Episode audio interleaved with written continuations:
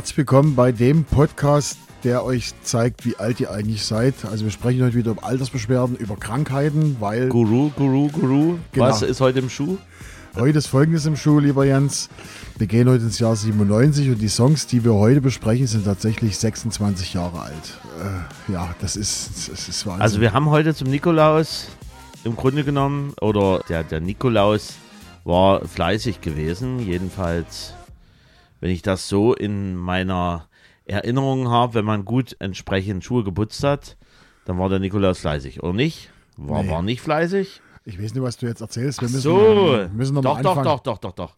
Es ist schon soweit richtig, ne? Weil wir sind, äh, wir, wir, wir, wir sind heute im Nikolaus 1997. Ja, richtig. Das ja, ist so richtig. ist das, so genau. einfach. Und der Nikolaus ist ja im Grunde genommen schon ein bisschen länger her. Wir sind ja jetzt richtig schön in der Weihnachtszeit. Aber heute dreht sich um Nikolaus 1997. Ja, Nikolaus- Was da für musikalische Geschichten dort im Schuh drin waren. das meine ich ja damit, ja, ja. Heidi Witzka, ja. Und es ist halt 26 Jahre alt. Ja, 26 Jahre alt. Man glaubt es kaum. Und man glaubt es kaum, was 1997 zum Nikolaustag in den Charts, in den Top 3 so im Schuh war. Die willst du, damit willst du jetzt gleich Ja, anfangen. na dann, klar, na logisch. dann los. Also, und zwar Platz 3, Dario G und Sunshine. Dieses schöne instrumentale Stück. Platz 2, Papa Bea featuring Thundertorn und Cherish, dieses Cover von Cool and the Gang. Ja, Ja. Und Platz 1, so aktuell wie, wie nie zuvor, auch 2023, Aqua und Barbie Girl. Nikolaus 97. Nikolaus 97. Und lieber Jens, wir haben schon mal über 97 gesprochen. Das ist sehr, sehr lange her. Sehr, sehr lange her. Ich, ich merke mir grundsätzlich nicht die Daten, wo wir mal über Folge 5. Folge 5. Folge 5. Und zwar haben wir da über den März 97 gesprochen. Mhm. Und wir haben in diesen Charts, die wir heute besprechen, ist ein Song dabei, über den haben wir schon gesprochen. Den hast du mitgebracht. Ja, ich glaube, das war Dario G gewesen. Nee. Nee, war das nicht? Nee, du hast mitgebracht Club, Fiesta de los Tombo- Tarombolineros für Sommermusik. Ja. Genau, in der Remix, Remix Sommerfolge hast du den mal mitgehabt. Ja, also ja, hier, hier haben wir einen kleinen Statistiker, Ja, wir müssen der, das ja, der, der mal halt im sagen. Grunde genommen dann einfach mal nochmal guckt hier als kleiner Rückblick für alle, die jetzt erst dazugestoßen sind und merken hier, was sind das für Vögel, die hier da sitzen und hier irgendwas erzählen vom Nikolaus. Ach, Vögel. So, jedenfalls, jedenfalls sind wir zum zweiten Mal im Jahr 97 und bevor wir anfangen, Jens, du hast rausgesucht, das, gesucht das Datum, das bedeutet, du darfst doch anfangen heute, müssen wir noch was anderes bekannt geben, weil wir sind ja jetzt, wir sind zwar Männer mittleren Alters, lieber Jens, aber wir interessieren uns doch für die neue, äh, neumodische, mo- neu- neumodische Welt. Bisschen schwierig, ja, heute die, die, die Wortfindung. Ja, ja, ja. Ja. Und zwar gibt es uns jetzt auch auf TikTok. nicht Tic-Tac, das sind die mit den zwei Kalorien pro, Genau. Pro Tick, sondern TikTok. Genau, wir sind auf TikTok und da haben wir extra ein Profil. Könnt ihr einfach suchen nach Podcast Musikgeschichte und da wird es dann tolle Videos geben. Da könnt ihr euch schon doch freuen. Ich weiß von nix. Du weißt von nichts. Gut, liebe Freunde, dann würde ich sagen, Ja gut, ich will noch mal sagen, also hier der jung gebliebene Herr neben mir versucht ja auf allen Kanälen uns präsent zu machen und dazu, dazu zählt natürlich auch der WhatsApp-Channel, Broadcast-Channel, wie nennt man das? WhatsApp? Das ist ein WhatsApp-Channel. Channel. Und da sind auch schon ein paar Leute drin. Also wenn ihr Lust habt, dann könnt ihr gerne, film mich jetzt gerade eben, das werde ich dann gleich anschließend auch machen. Wir filmen uns gegenseitig, dann könnt ihr dort auch dazu stoßen. Wobei ich muss ehrlich gestehen, mein lieber Freund Marcel, es ist nicht so ein, einfach für so einen Dinosaurier, diesen Podcast-Channel zu, diesen Broadcast-Channel zu finden bei WhatsApp. Ganz ehrlich, ich habe gesucht und bin dann nur durch den Link, den du mir geschickt hast, dazu gestoßen. Also Wo ist das Problem? Normalerweise musst du einfach nur suchen Podcast Musikgeschichte. Habe ich gemacht. Ich habe Musikgeschichte, Punkt Podcast, Podcast Musikgeschichte und Podcast und nichts dergleichen kam. Entweder gibt es da nochmal eine spezielle Einstellung drin. Ihr könnt euch schlau machen. Bei YouTube gibt es spezielle Tutorials irgendwo. Aber irgendwo muss ja der Hund begraben sein. Oder ihr guckt einfach in die Description jeder Folge, da steht der Link nämlich auch unten drin. Da steht drin der Link zum WhatsApp-Channel. Und jetzt machen wir, ab dieser Folge gibt es auch den Link zu TikTok. So, Und da könnt ihr uns gern folgen. Wir folgen euch auch gern zurück. so. So, Jens, jetzt haben wir lange genug geredet. Die ersten fünf Minuten sind fast rum. Oder sind schon rum. Und deshalb würde ich sagen, lieber Jens, fängst Ja, du der, mal, der Nikolaus braucht auch eine ganze Nacht, um die Ja. diese zu befüllen. fängst ja? du mal an mit deinem allerersten Song. Übrigens heute, der Jens trinkt heute wieder Gartenlimonade. Nicht, dass er denkt, wir sind jetzt hier in einer Massenproduktion, sondern die war einfach noch übrig und der Jens wollte nicht alles trinken. Und bei Und die mir- musste halt auch weg. die musste auch weg, genau. So einfach. Und bei mir gibt es heute mal wieder Cuba Libre mit Captain Morgan. Das muss auch weg. Und da sage ich immer wieder, Kuba Libre mit Captain Morgan ist für mich kein Kuba Libre. Das ist so geil, du hast gar keine Ahnung.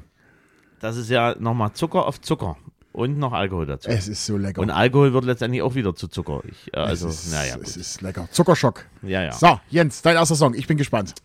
Chart-Einstieg 13.10.97 auf 17. Bei welchem Platz sind wir denn überhaupt? Ich muss ehrlich gestehen, ich sehe es nicht. Na, Äh, klasse. Das ist aber nicht so schlimm. Äh, Auf alle Fälle letzte Chartposition am 5.01.98 auf 59. Höchstposition Platz 12 am 27.10.97 und 12 Wochen in den Charts. Das ist wirklich nicht schlecht. Ich habe tatsächlich, tatsächlich mal jetzt nicht ja, jetzt können wir uns ungewollt doppeln hier. Jetzt, ich brauche mal den, ich brauche schon den Platz, also sonst wird er nicht. Äh, äh, Also ich kann mal dazwischen, also wir machen jetzt ein bisschen Multitasking. Ich erzähle mal noch die Platzierungen in den entsprechenden anderen Ländern. Schweiz Platz 19 gewesen, Österreich Platz 39 gewesen. Wir haben Frankreich Platz 23 und wir hatten Niederlande mit Platz 9, Belgien Platz 3, Schweden Platz 12, wir haben Finnland Platz 6, Also ich wir haben. Norwegen Platz 3. Jens liest und aus, drückt nebenbei auf aus, sein aus Handy. Australien. Australien, auch dahin hat es dieses Lied geschafft, Platz 24. Und wir haben noch Neuseeland. Und Neuseeland war die wunderschöne Scheibe auf Platz 12. Und zu guter Letzt haben wir auch noch UK, also quasi die Insel. Die Inselbewohner fanden das auch nicht schlecht und haben das ganze Lied auf Platz 2 gehievt. Und jetzt denke ich, werde ich langsam so weit sein, kurz zu schauen, wo sich denn dieses wunderschöne Lied dann entsprechend einzuordnen lässt, weil An unserem Datum. an unserem Datum, damit der liebe Marcel wirklich auch zugreifen kann und sagen kann, ob er es hat oder ob er es nicht hat. Und im dümmsten Fall ist es natürlich so, dass es gar nicht in der Hitparade drin ist, in der, aber ich bin mir ganz sicher, dass das dem schon so ist, dass dieses Lied hier mit dabei ist. Ich scrolle, ich scrolle, ich scrolle, weil es gibt ja im Grunde genommen eine Hitparade, die man online sich anschauen kann. Und dort ist das so, dass man das letztendlich bis zurückverfolgen kann, bis, glaube ich, in Mitte der 70er Jahre. 77. 77 kann man da nachschauen, was in Deutschland entsprechend ein Hit war. Und wir wollen jetzt genau wissen, Und- welche Platzierung Jens seinen Song hat, den er mitgebracht hat. Das ist ja wirklich sensationell. Nee, Hab, äh, hab ich doch. Äh, Platz 19 bin ich. Platz 19, okay. Platz 19, ich also schaue. jetzt für alle zum Mitschreiben, Platz 19. So. Warte. Und, und jetzt kommt der Zettel, Fritze. Ich habe das eigentlich gut überbrückt die ganze Zeit. Ich Das hast du gut gemacht. Das hast ja, du gut gemacht. Also, nee, habe ich nicht. Hast du nicht. Das, Umsonst geguckt. Ja, ist egal. Deswegen kommen wir jetzt zu den Freunden der Schweizer Hitparade. Und da muss ich jetzt ein klein wenig aufpassen, weil nämlich Marcel schaut halt die Hitparade an, was ich nehmen könnte, schaut dann in, oder hört dann besonders zu, ob er irgendwie ein Indiz dafür findet, dass das eine oder andere Lied mit dabei ist, was er für mich schon vorausgewählt hat, wo ich nicht weiß oder wo er davon ausgeht, dass ich es nehmen würde. Ich muss mal schauen. Ja. Also, Jetzt los. der Hammer. Geil, der einzige Song von dem, der mir bis heute gefällt. Ein großartiger Dancefloor-Klassiker. Mein Favorite von ihm. Featuring-Stimme unterlegt von diesem wunderschönen Sinti. So schön. Hat einen guten Drive und macht sicher die Tanzfläche voll. Dazu gab es ein tolles Agentenvideo, das in Paris aufgenommen wurde. Okay, ich weiß es. Die Kombination von Sound und Visualisierung war schlichtweg genial. Passte perfekt zum damaligen Dance-Stil, wahrscheinlich bester Dance-Track 1997. Fand ich nie besonders, für Eurodance-Verhältnisse fast schon erträglich, hätte man eine vernünftige Sängerin gehabt. Hätte man auf die klischeehaften Vo Vocal-Produktionseffekte verzichten können. Ein Spätausläufer des Eurodance, belanglos. Stimme finde ich zu schwach. Song zu überdreht, echt stark, fand ich bis dahin ihre stärkste Single. Der Beat erinnert mich aber leicht an Spring von R&B, macht aber nichts. Ich bleibe hier gern. Wumms und Wehmut. Bevor du sagst, wer es ist, mhm. habe ich so mitbekommen, es gibt einige, die wirklich die ganze Zeit mitraten. Und wenn dann irgendjemand so kurz hier so rein grätscht, dann wollen wir nochmal den Überraschungseffekt dann zum Ende hin lassen. Deswegen sage ich noch so: 7,3 Millionen Spotify-Follower, über 26 Millionen Spotify-Plays und über 21 Millionen YouTube-Aufrufe. Und jetzt kommst du. Ich weiß nicht, ob der Track, über den wir reden, ob der auf dem Album mit drauf ist, aber das war eins der ersten Alben von dem Künstler, die ich mir selber gekauft habe im aktuellen Dance-Bereich. Und zwar, wir reden über Sash. Genau. Genau, und das war, glaube ich, featuring La Track oder sowas, ne? Kann das Auch sein? das. Genau. Und von Sash hatte ich mir damals ein Album gekauft. Ich weiß nicht, ich hatte es mir geholt aufgrund der Songs Ecuador und Encore Revoir. Ich weiß halt nicht, aber das war, glaube ich, eben, das war 95, war das, glaube ich. Und da weiß ich nicht, ich glaube nicht, dass, dass der Song, über den wir reden, dass der mit drauf war auf dem Album. Aber das war eins der ersten Alben, die ich mir selber gekauft habe. Ich denke, wir hören mal rein. Wir hören mal rein.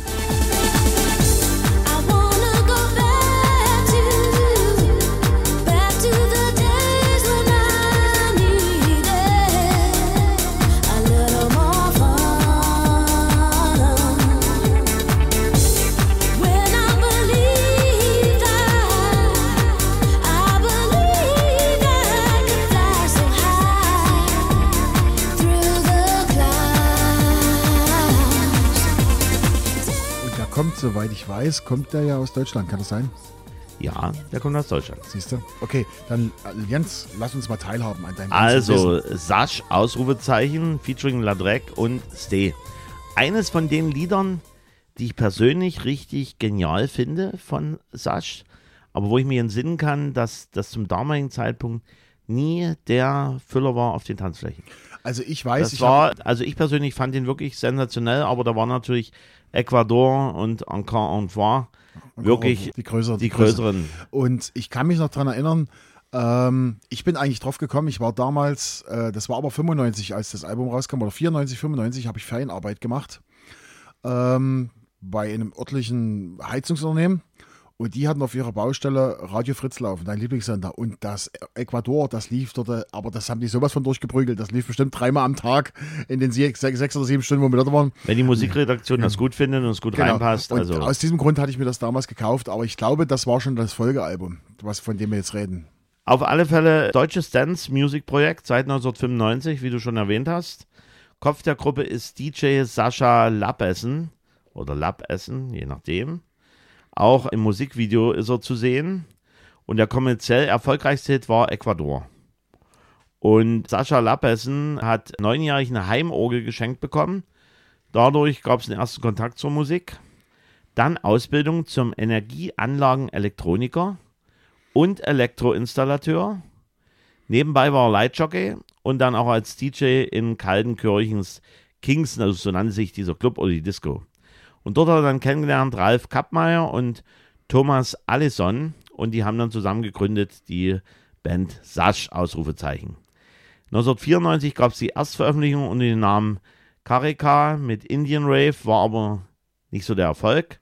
1995 kam dann der Kappmeier dazu und Umbenennung in Sasch, Ausrufezeichen. Und äh, die letzte Info, die da noch verfügbar war zu äh, Sasch, ist, also besser gesagt zum Sascha Lappessen. Der war in der Woche vom 20. bis 23.12.2010 Teilnehmer beim perfekten Dinner. Also kochen scheint er auch zu können. Da ja, hat er es geschafft. geschafft, genau. Soweit also zu einer Scheibe, die ich wirklich zählt zu meinen Lieblings-Dance-Scheiben der 90er Jahre, aber war zu dem Zeitpunkt nie der große Erfolg, den es hätte verdient. Dazu zählt im Übrigen auch DJ Bobo. Ich komme jetzt gerade auch nicht auf, auf den Titel. Fällt mir dann schon noch ein in, innerhalb der Sendung. Ach hier, Shadow of the Night. Fand ich persönlich auch sehr schön, aber war nicht so richtig der Brüller. Also ich weiß, dieses, dieses, dieses, äh, dieser Song von Sascha, über den wir gerade reden, der lief aber auf Viva hoch und runter. Das war so die Zeit, wo ich auf Viva geguckt habe. Da war ich damals in Potsdam zur Genau, in der Zeit war ich in Potsdam zu einer Ausbildung und das lief dort rund um die Uhr. Also gut, Jens, soll ich mal meinen Song? Mach mal. Ich mach mal. Mach mal. Mach mal. Wir sind am Platz 72 am Tag. Chart-Eintritt am 3.11.97 auf Platz 41. Letzte Chartnotierung 19.01.98. Hast du Platz 72 auch? Du hast ja nicht nachgefragt. Du hast einfach nur so. durch, durchgeleiert, durchgeredet gerade eben und ich habe dich einfach machen lassen, sonst hätte ich schon eingeschritten. Ist ja quasi auch ein Indiz, dass ich diesen Titel nicht habe. Hast nicht, okay. Hat in Deutschland Platz 41 erreicht. Platz 20 in UK, Platz 2 in den USA. Wir reden von einem Künstler mit 74 Millionen verkauften Tonträger.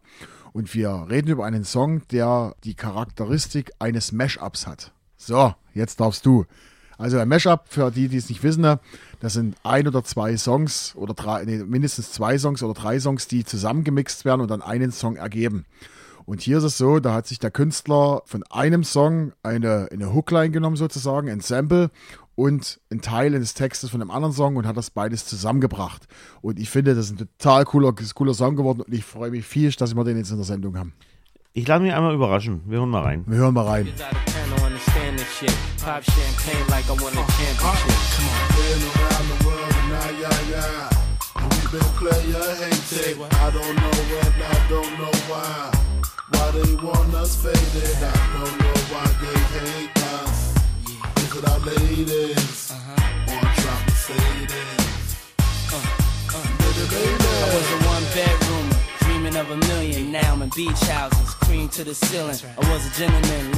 Da kommt er wieder rüber hier, der, der 80s hier, Fan seinesgleichen. Let's Dance und David Bowie. Ich habe für einen Moment kurz überlegt, MC Light war der, die hatten halt auch so ein, so ein Cover oder so eine Variante, wo sie halt so einen Hook auch drunter gelegt haben mit Cold, Cold Rock Party. Aber es war dann doch der liebe Puff Daddy oder dann P. Diddy oder wie er sich auch immer dann genannt hat. Ja, Und weißt du, was der andere Song ist? Also wir haben ja, wir haben es ja gehört. Das erste ist der, ist der, oder ist ein Sample aus Let's Dance von David Bowie. Weißt du den anderen Song, der den Text dazu gesteuert hat? habe ich jetzt nicht im Blick. Liza Stanfield, All Around the World. Okay. Gut. Ja. Wenn du das so sagst, also hört nochmal genau rein, weil die Lieder erscheinen auch wo? Auf unserer Playlist. okay, wir reden über Puff Daddy and the Family featuring the Notorious B.I.G. und Mace Been Around the World. Puff Daddy hat 74 Millionen vertonte Ton, äh, verkaufte Tonträger. Das andere haben wir alles schon vorher erzählt. Wie gesagt, Platz 72 am Tag. Sean John Combs, geboren am 4. November 69 in Harlem, New York. Musikproduzent, Unternehmer eines Modelabels und einer Wodka-Marke, Schauspieler und Modedesigner. Wuchs ohne Vater auf, da dieser 72 erschossen wurde. Begann ein Studium BWL, brach ab, um bei Uptown Records zu arbeiten. Dort war er als Produktionsassistent tätig, bevor er 93 seine eigene Plattenfirma Bad Boys Records gründete. 97 wurde sein Freund Notorious B.I.G. ermordet und er begann eine Gesangskarriere. Erster großer Hit war welcher? Lieber Jens? I'll be missing you. Richtig, I'll Be Missing You. Für, war auch ein Sample und ein Cover aus Every Breath You Take von The Police. Und das war, Was ja eigentlich ein Stalking-Song ist, ne? genau, war für seinen ermordeten Freund Notorious B.I.G. Das kommt noch ganz durcheinander. 97 wurde sein Freund, genau, und dafür hat er, das, hat er das, diesen Song gemacht und begann damit auch seine Gesangskarriere. Erstes Album No Way Out, welches sein meistverkauftes Album war, erschien auch 97. 98 Gründung eigener Mode, Modemarke Jean John, wofür er 2004 einen Modepreis bekam. 1999 in Schießerei in einem Nachtclub mit Freundin Jennifer Lopez, mit der damaligen Freundin Jennifer Lopez verwickelt. Später wurde er dafür freigesprochen. 99 dann zweites Album Forever. 2002 drittes Album The Saga Continues. 2006 das bisher letzte Album Press Play. 2008 erhielt er als erster männlicher Rapper einen Stern auf dem Hollywood Walk of Fame. 2010 die letzte Single I'm on You. Er hat zwei Töchter und drei, äh, zwei Söhne und drei Töchter. Davon sind zwei Töchter Zwillinge, alle von verschiedenen Frauen. Der Song selber ist eine Art Mashup, haben wir ja schon gesagt, von zwei Songs. Er erhält ein Sample aus David Bowies Let's Dance und eine Inter Interpolation des Songs All Around the World von Liza Stansfield. Was ist denn eine Interpolation? Eine Interpolation ist ganz einfach folgendes, dass man Fragmente dieses Songs nimmt und vielleicht selber dann noch was, was umdichtet, aber der Originaltext ist noch erkennbar. Und das haben wir ja in diesem Fall. Original heißt ja All Around the World und Puff Daddy singt Been Around the World. Ja, ja, ja, ja. Ja, man muss ja auch mal. Aber Was mir bei Puff noch einfällt, ist halt die Adaption von Kashmir, die er ge gemacht hat zum Godzilla-Film. Richtig. Also ich bin da, ich habe den nie gesehen, den Film, aber war schon spektakulär. Jedenfalls Kannst du von mir auf DVD es ging kriegen. ja damals auch durch die Medien, dass das richtig auch Geld gekostet hat, dieses Aber Video. zu, das, Musikvideo hat ja, richtig ja, Kohle richtig, gekostet. das Also, Musikvideo. Also, das war aber auch ein fetter Song. Und da hat Jimmy Page auch, glaube ich, selber Gitarre mitgespielt. Ne? Ja, der Genau. hat sich da nicht lumpen lassen, hat gesagt, Mensch, wir gründen mal in den 90er Jahren nochmal neue Zielgruppen, die uns nicht so gekannt haben. Original Kashmir von Led Zeppelin genau. und dort mit Come With Me. Genau, come with me. Elend geiler Song. So, Jens, das war mein erster. Ja, schön. Schön, so. War, warum ich vor uns gerade gestaunt habe, warum ich so hier, da hat er jetzt Bild zu tun, weil ich einfach auch jetzt mal das Handy genommen habe und einfach mal ihn gefilmt habe und da war er auch ein klein wenig deplatziert, der liebe Und das Marcel. Coole ist ja, du kannst in den Channel nie reinstellen. Ich habe deinen schon in den Channel reingestellt. ist völlig boogie. Gibt ja auch so, so äh, Mö- Möglichkeiten, wo man neben dem Channel auch nochmal einen, einen Piraten-Channel machen kann, ja. Also, Ach so. ja, kann man so. auch mal, ja, ja. Ein Carper-Channel. Ja, ja, genau. Gut, Jens. Aber nichtsdestotrotz, ich komme zu meinem zweiten Song. Okay, dann mal los. Platz 87. Platz 87. Warte, da muss ich jetzt die Seite drehen. Ja, ja der Zettelheini wieder. So einfach ist das. Platz 87 habe ich nicht. Nein. Und war gleichzeitig auch die Höchstposition von dem Lied in Deutschland. Hm, Da, da klappt er gerade eben wieder zu, die Geschichte. Aber ich muss ehrlich gestehen, man könnte das heute auch so ein klein wenig unter Lieblingssongs-Folge nennen, weil diese Scheibe, die jetzt gleich ich vorstelle, gehört auch zu denen, die ich wirklich toll finde. Aber egal. Äh, Chart-Einstieg 27.10.97 auf Platz 90. Letzte Chartposition 15.12.97 auf 99 und sieben Wochen in den Charts. Frankreich Platz 72, Niederlande Platz 61, Schweden Platz 18, Finnland Platz 9, Norwegen Platz 13, Australien Platz 22 und Neuseeland Platz 10. 8,7 Millionen Spotify-Follower, über 118 Millionen Spotify-Plays von dem Lied und 35 Millionen Videoaufrufe bei YouTube. Okay. Schweizer Hitparade. Die Freunde aus den Bergen. Gut, aber zu ruhig. Toller Song mit guter Message. Der kommerziell weniger erfolgreiche, aber ähnlich gute Nachfolger ihrer Hitsingle. Spitzenmäßig. Welch eine Überballade. Wunderschön. Braucht eine sehr lange Zeit, bis es gefällt. Soll ja einer Studie nach der Song sein, der uns am traurigsten macht. Sehr intimer Song, ganz okay, herausragend. Nicht übel, recht angenehm, aber irgendwie auch ziemlich nichtssagend. Jetzt kommst du. Liebe Zuhörer, die, die den Song Bittersweet Symphony geil finden, die haben jetzt leider Pech, den werden jetzt eine Weile bei uns in der, in der Folge nicht hören, weil der Jens gedacht hat, ich nehme die zweite Single, wir reden von The Worth. Genau, und wie nennt sich die zweite Single?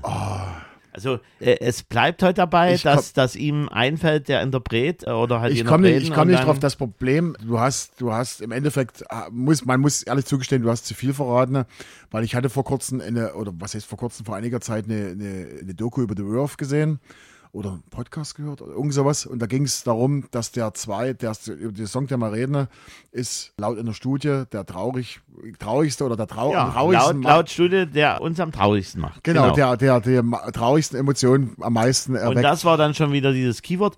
Ich erzähle zu viel oder die Leute von der Schweizer Hitparade erzählen zu viel. Ich mache es dir zu leicht, aber egal. Wir hören jetzt einfach mal rein in The Verve, The Trucks Don't Work. genau, okay, ja. Now the trucks don't work, they just make you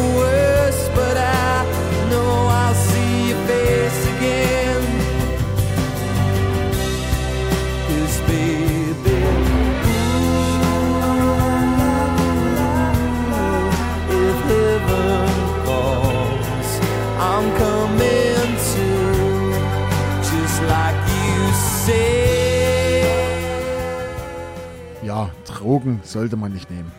Also, so wie ich schon gesagt habe, ich fand den persönlich, für mich jedenfalls, noch schöner als Bittersweet Symphony, weil Bittersweet Symphony äh, ist zwar ähnliches Konzept, jetzt mal sozusagen, aber das ging mir dann irgendwann wirklich auf, auf mein Gemüt, dieses langgezogene bei Bittersweet Symphony.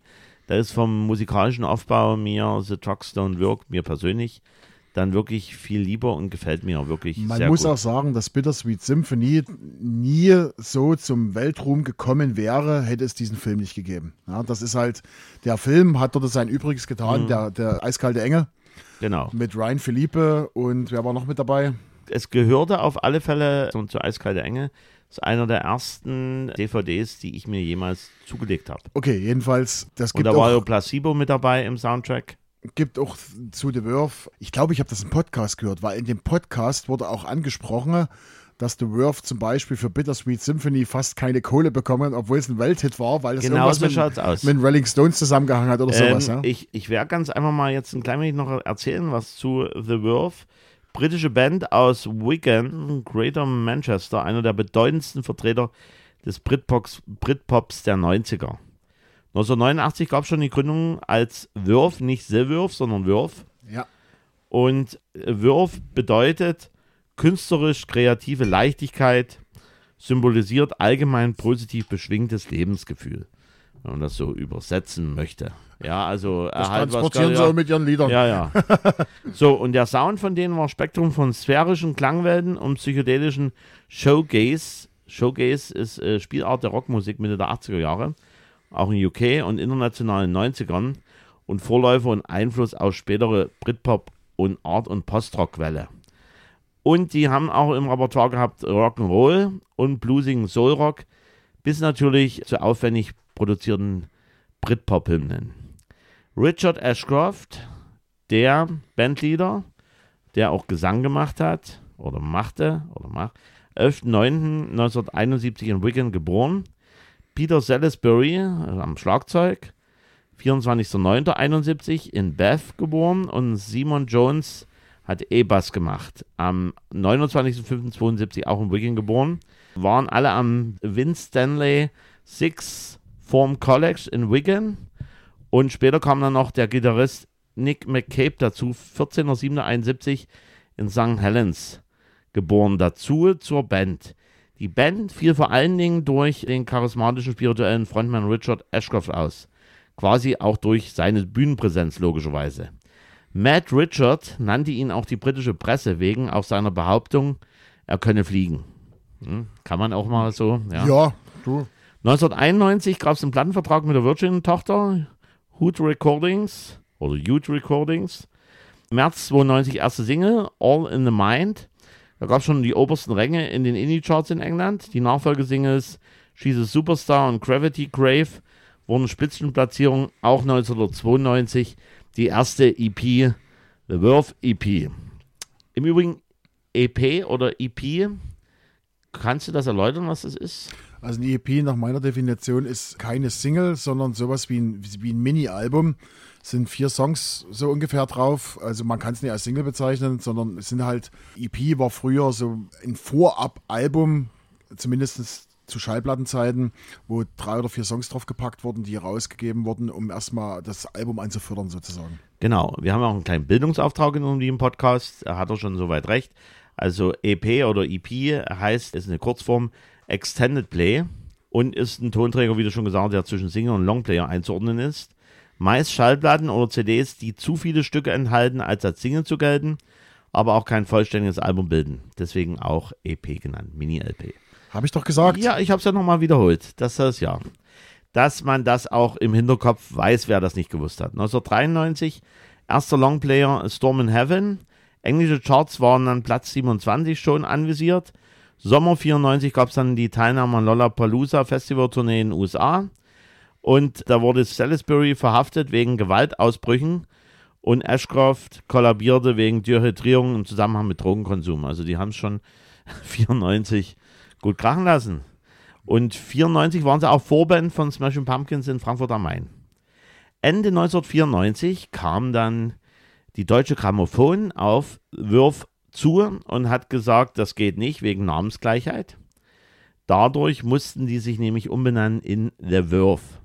Erst war die Idee gewesen, einfach das E wegzulassen, also nur Würf, wurde aber dann verworfen. Also, weil halt die deutsche Grammophon, die ja zum großen Teil was veröffentlicht, Schallplatten. eher, eher so klassische Geschichten, so wie ich das im Blick habe, die deutsche Grammophon. Also, ich kann mich auch irren, aber ich glaube, die waren eher im Klassiksektor. sehr aktiv. Wenn ihr das wisst, was die Deutsche Grammophon gemacht hat oder was die macht, schreibt es in die Kommentare bei Spotify. So, und dann gab es auch einen Imagewechsel durch Owen Morris, der war auch Oasis-Produzent. Der hat dann gesagt, jetzt müssen wir mal die Hippie-Mähen ein bisschen wegstutzen und die Kleidung muss ein bisschen schicker aussehen. Und halt auch diese Hall- und Delay-Effekte sollen bitte einfach mal weggenommen werden. Weg damit! Genau. Und 1995 kam dann das Album A Northern Soul. Es war poppiger, trotzdem experimentell, enthält aber schon die ersten beiden balladesken Hymnen und landete Pla Platz 13 in UK. Und wegen Spannung zwischen hier Ashcroft und Gitarristen verließ Ashcroft dann nach so einem Tea in the Park, Tea in the Park Festival Sommer 95 zeitweilig die Band. Und auch die Plattenfirma sagen so, ach, das nutzen wir nochmal. Da gab es nochmal eine Trennungsballade, die nannte sich History. Nach ein paar Wochen fand sich die Band aber wieder ohne Nick McCabe. Dafür wurde dann Simon Tong, auch ein ehemaliger Klassenkamerad, Nachfolger. Aber Ashcroft stellte dann bei den Aufnahmen zum dritten Album fest, dass der große Teil von The Verve fehlt. Und hat nochmal den Nick McCabe nochmal gesagt, er möchte doch bitte im Raum sein. Und hat nochmal 96 angerufen bei McCabe mit der Bitte zurückzukommen, was er auch dann gemacht hat. Und er spielte dann die Gitarre nochmal nachträglich zu den meist schon aufgenommenen Songs ein. Und 97 gab es dann den Überhit, das Album Urban Hymns. Das kommerziell erfolgreichste Album. Und die ausgekoppelte Single Bittersweet Symphony war natürlich international der bekannteste Song. Und da sind wir jetzt bei dem Thema, was du schon angesprochen hattest. Loop von einem Sample der orchestralen Version des Rolling Stones Hits The Last Time. Und das führte zum Rechtsstreit. Es gab zwar eine Lizenz für das Sample, aber ein Co-Manager der Stones hatte sich die Rechte der Version des Liedes gesichert. Daher bekamen die Stones die Rechte erst 2019 und zehn Jahre nachdem der Co-Manager gestorben war, gaben dann Jagger und Richards die Veröffentlichungsrechte an Ashcroft zurück. Deswegen ist dieses Lied, liebe Freunde des Podcasts, The Drugs Don't Work, der einzige Nummer 1 Hit von The Verve überhaupt. Und 1998 gab es dann wieder weitere Unstimmigkeiten, wieder McCabe Band verlassen, Auflösung der Band 28.04.99, Solo-Karriere Richard Ashcroft bis 2002 hat er noch erfüllt die fünf Alben im Albenvertrag von The Verve als Solist. Also er musste da nochmal ran, weil hat er unterschrieben. Und Juni 2007 gab es nochmal eine Reunion der Ohrbesetzung der Band. Eine Tour durch England, Studioaufnahmen. 2008 dann Fourth, the vierte Studioalbum. 2008 noch ein paar Auftritte ausschließlich auf Festivals in Europa und Nordamerika. Letztes Wurfkonzert vom View Festival August 2008 und dann Richard Ashcroft nur noch einmal solo in Erscheinung und dann nach verschwand die Band wieder aus der Öffentlichkeit. Bandmitglieder gingen ab 2009 eigenen Projekten nach und The Verve haben über 11,8 Millionen Tonträger verkauft, allein auf der Insel 7,3 Millionen und das erfolgreichste Album Urban Hymns über 5,6 Millionen. Ist schon ein Brett für die Zeit. Ja, Ich finde, er hat es gut verdient in unserer wunderschönen Playlist. hat's verdient und ich hoffe, dass wir irgendwann mal die Regel aufheben und dann die Bittersweet Symphonie auch noch den Einzug schafft in unserer Playlist. Aber Die- mal haben wir noch ein bisschen Zeit. Ja, die, äh, also nochmal zurückzukommen, die Musik ist so vielfältig, da bleibt dabei, man muss nicht zwangsläufig. Äh, die größten Hits nehmen, das können andere Podcasts machen. Genau. Genau. Wir reden auch mal über die kleineren Hits oder über die Hits. es war Nummer eins in UK, was willst du? Ne? Also, The Trucks Don't Work. So, Jens, mein zweiter Song. Platz 4 am Tag sind wir. Der Hit Hasher ist wieder dabei. Ja, komm, ich war vorher auf Platz 72. Da kann ich ja mal ein Stückchen hochmarschieren. Ne? Platz 4 am Tag. Chart-Einstieg am 18.08.97 auf Platz 83. Chart-Austritt am 30.03.98 auf Platz 68. Platz 3 in Deutschland. Platz 2 in Österreich. Platz 6 in der Schweiz.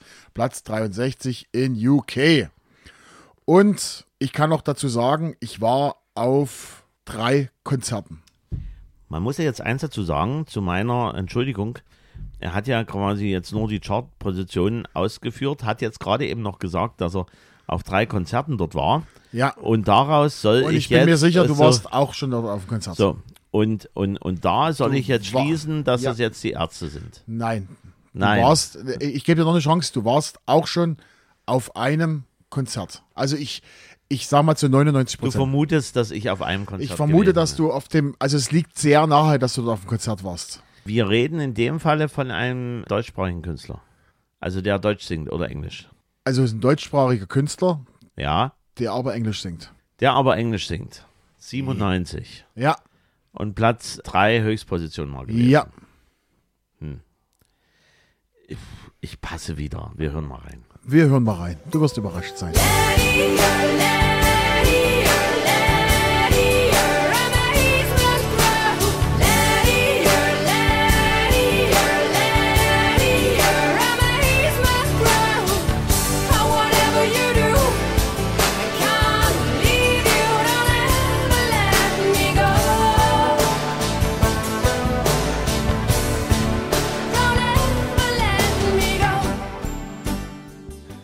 So, Tante Jens. Rette mich. Rescue Me, Bell Book and Candle, die äh, Kinder von irgendwie äh, Buddies. Richtig. Ja, wir hatten die in Großenhain gehabt. Und ich war danach Oh. nämlich mit denen auf Tour, weil das war damals Uwe Clara, hat die Konzerte gemacht aus Soland und der war erst die Technik hier nach Großenhain gebracht, war im Großenhain im Schützenhaus, war ein Konzert, dann war zwei Tage später war ein Schützenhaus in Soland und dann war nochmal in Görlitz, glaube ich, ein Konzert und da war ich auch noch mit. Görlitz oder Zittau, also zumindest das war polnische Grenze. Und da war ich mit, da hat mich der Uwe damals mitgenommen, weil, wenn du dich daran erinnerst, der hatte so ein riesengroßes Midas-Mischpult und da brauchte der immer welche, die die schleppen. Und ich war da mit dabei und habe an den Es ich glaub, gab halt noch nicht die große digitale Technik. Das Genau. musste dann wirklich verbaut werden. Und ich habe an allen drei Konzerten, deshalb habe ich sie gesehen, am Verfolger gestanden und durfte die liebe, äh, die du, liebe Sängerin mit dem Verfolger verfolgen. Du warst ja so eine kleine Stagehand. Ich war eine Stagehand, genau. Ja, sehr genau, schön. genau. So, Nee, wir auf, reden- auf, auf alle Fälle, bevor du erzählst hier, was ich persönlich schade finde bei Bellbook und Candle, dass im Grunde genommen nur zwei Lieder bei mir in Erinnerung geblieben sind. Alles andere, leider Gottes, das waren oder sind super Musiker, will ich jetzt gar nicht ab in, in, in Frage stellen. Aber es ist halt schade, kommerziell erfolgreich, dieses Rescue Me und Bliss in My Tears. So, und jetzt kannst du ein bisschen was erzählen. genau, wir reden wie gesagt über Bellbook and Candle und Rescue Me. Die Band wurde 1994 in Berlin gegründet von Jana Groß, Andreas Beer und Henrik Röder. Wobei Andreas Beer und Henrik Röder die Söhne von den Pudis-Mitgliedern Dieter Beer und Peter Meyer sind. Vorher waren alle drei in der DDR-Band Rosa Lilly zusammen und haben dort musiziert. Die haben einen Vertrag bei, beim Label Turbo BMG bekommen und dann kam die erste Single Rescue Me und die schlug, schlug gleich ein wie eine Bombe. Ich kann mich daran erinnern, das Video mit so einer, mit so einer Flasche mit einem Schiff drinne und das lief auch bei MTV und bei Viva hoch und runter. Das war wirklich riesengroß. Weil das ja auch so eine, vom, vom Sound her so eine Art gehabt wie Vorn und Blondes. genau. äh, war, war WhatsApp. Das äh, hätte man also jetzt mal so vom Sound her hätte das gut dazu gepasst. Der eine hätte das andere singen können. Hätte Genau. wunderbar gepasst. Genau. 98 erstes Album Read My Sign, Platz 4 der deutschen Singlecharts. Dann die Single Bliss in My Tears. Die wurde aber nur bekannt. Warum? Jens, warum kam die in die Charts? Wahrscheinlich wieder irgendein Werbespot, irgendeine Geschichte. Nee, die war Titelsong für eine Schimanski-Folge. Okay. Deshalb wurde die dann nochmal bekannt. 2001 das Album The Tube und Tourneen als Vorprogramm von Whitney Houston und Roxette. 2003 und 2005 weitere Album ohne Chartplatzierung und der Wechsel zum Label der Pudis. Seit 2009 eigenes Label Onic Music. Jetzt muss ich kurz wieder meinen Zettel, Fritze, Zettel umdrehen. 2009 haben sie eine Unplugged-CD mit Stern Meisen aufgenommen. 2014 weiteres Unplugged-Album, unter anderem mit einem Duett mit Marian Gold von Alphaville. Dann 2015 gab es eine DVD. 2018 das erste Album mit deutschen Texten. Wir sind wir, eine deutsche, oh, nee, wie wir sind, eine Woche auf Platz 72 der deutschen Albumcharts. 2018, das habe ich auch gesehen, eine MDR-Doku über die Band und deren Geschichte.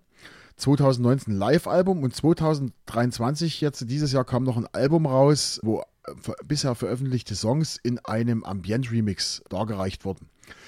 Der Name der Band zu Deutsch Glocke, Buch und Kerze bezeichnet eine Methode der Exkommunikation von Personen, die außergewöhnlich schwerwiegende Sünden begangen haben. Das Buch steht demzufolge folglich für die Bibel.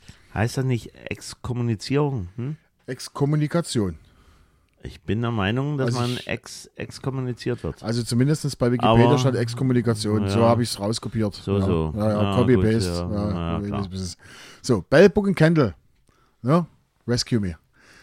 Das So, habe ich so, genommen, weil wie gesagt, ich war mit denen auf Ja. Tour und das war, war ganz cool. Ja, so, so wie ich schon sage, die hätten mehr, mehr verdient an kommerziellen Hits. Aber es waren halt nur die beiden, die mir, wie gesagt, in Erinnerung geblieben sind, sind natürlich gern immer Gäste gewesen bei irgendwelchen Talkshows, weil Beziehungen zu Pudis und wie und was und ihr hattet ja diesen Hit und so. äh, Die werden letztendlich dann über die Jahre hinweg, wenn jemand anders da ist, das klingt jetzt ein bisschen böse, ne? Dann äh, kann- können die gerne auch herhalten. Also, wie gesagt, die Ja. sind, ich habe das mir vorher angeguckt, die sind auch noch auf Tour, die sind noch unterwegs, die geben noch Konzerte. Keine Frage. Das ist alles, alles noch. ne? Keine, keine Frage, aber das Zugpferd ist nun mal dieses Lied äh, Rescue Me. Haben wir noch eins vergessen, Jens? Ja, wir haben natürlich den geschichtlichen Abriss noch. Genau. vergessen. 2. Dezember 97. Oskar Lafontaine wird erneut zum SPD-Chef gewählt. 13. Dezember 97 in Berlin hatte während des Halbfinals der Frauenhandball-Weltmeisterschaft ein deutscher Zuschauer, zwei dänische Zuschauer erstochen. Und 19. Dezember 97, was kam ins Kino? Titanic. Richtig, Titanic kommt in die amerikanischen Kinos. Das war sieben. So lange ist der, der Schinken ist auch schon ganz schön lange alt. Da weißt du, wie alt wie Leo mittlerweile ist. Ja, und da muss man halt auch dazu sagen, Titanic, es gibt ja Filme, hatten wir ja schon mal das Thema. Ich glaube, bei einer Kinofolge Remix. Es gibt Filme, die sollte man im Kino gesehen haben. Egal, ob man die Story im Vorfeld schon gekannt hat, wie das ausgeht, war ja klar. Aber die kommen natürlich entsprechend im Kino nochmal ganz anders rüber, als wenn du dich zu Hause Genau, und wenn du noch einen riesigen Flatscreen hast. Das ist, ist halt nochmal was anderes Kino. richtig. Deshalb empfehle ich jedem, auch wenn es jetzt wieder klischeehaft ist, wenn ihr in einem lokalen Kino, ich habe es jetzt gesehen, zum Beispiel in Bautzen war es jetzt mal wieder der Fall, wurden die Original-Winnetou-Filme gezeigt. Schaut sich die mal wirklich im Kino an. Das wirkt da mal komplett anders als im Fernsehen. Es, wirkt, es ist wirklich so. Ne? Es ist wirklich so. So, ja, so, kannst so, du nicht mit so, und wir reiten jetzt hier auch von dieser Folge weg. Wir haben ja lange genug gemacht mit heute Martin Böttcher, ja, der kleine Winnetou-Fan. Genau, Ja, also wenn ihr das sehen könntet, er, er hat hier sozusagen nach wie vor komplette Karl May. Ja, also das von den Bekannten, ich bin mir ein, der hat noch ein paar mehr Sachen, aber von denen, die erfolgreich waren, Marvel Comics und Karl Bücher, mehr brauche ich nicht. Mm, ja, und Fußballbücher hinter dir. ne? Ist klar. Das so. So. Jedenfalls, ihr haben wir vor uns angesprochen, uns gibt es bei TikTok, sucht einfach Podcast Musikgeschichte. Ansonsten könnt ihr auch nach unserem Adi suchen, das ist podcast.musikgeschichte, alles klein geschrieben. Das nochmal als Hinweis. So, Jens, haben wir es geschafft. Nächste Folge bin ich wieder dran mit raussuchen. Genau. Aber bevor vor der regulären Folge kommt noch was anderes, kommt nämlich noch eine Remix-Folge. Und zwar die, die Osterfolge, die wir uns wirklich ausgespart haben. du Quatsch, für, für halt wirklich die Zeit, um mal andere Gedanken zu bringen. die erste Folge, wo es eine zweite Remix oder wo eine Volume 2 gibt, und zwar Remix Weihnachtslieder. Am dritten Advent, also diese Woche Sonntag, hören wir uns nochmal. Und da gibt es ein Novum. Wir nehmen nicht im Studio auf, sondern wir sind unterwegs. Und wo wir da sind, da müsst ihr selber reinhören, weil das verraten wir nicht, das machen wir jetzt als Cliffhanger.